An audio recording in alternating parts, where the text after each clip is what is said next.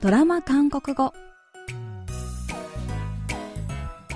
皆さんこんにちは안녕하세요정유선です KBS ドラマのセリフから日常生活で使える便利な言い回しを皆さんと一緒に勉強するドラマ韓国語今週も自分を見捨てた母親への娘の復讐劇を描いたドラマ「バエガンクドゥ赤い靴」で韓国語を勉強します今日の一言は第84話からピックアップしてみました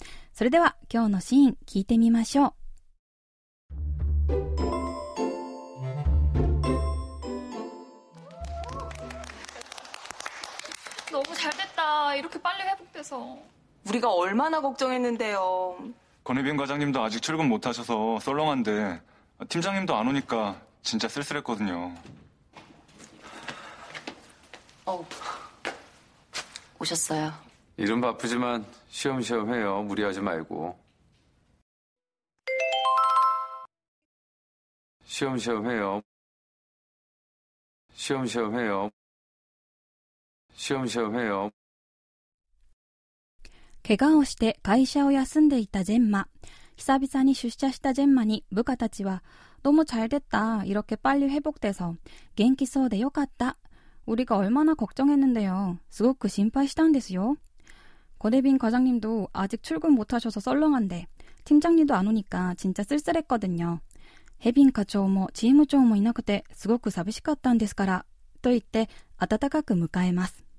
和気あいあいとしているところへ本部長のチュヨンが登場。ジェンマが、おしょっそよ、おはようございます、と挨拶をすると、チュヨンは、일은바쁘지만쉬엄쉬엄해요。無理하지말고。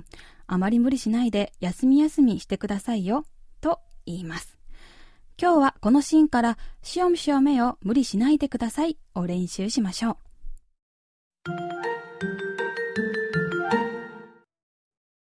むしめよ今日の一言は「しおむしおめよ」です。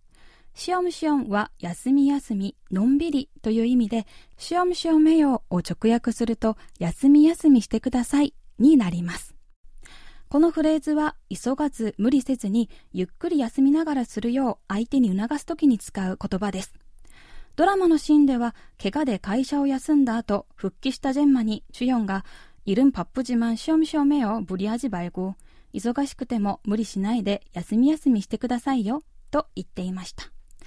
周りになんだか疲れているような人がいたら今日のフレーズしょみしょめよと言ってあげたらどうでしょうか。それでは今日のフレーズ、シんしシんめよを練習してみましょう。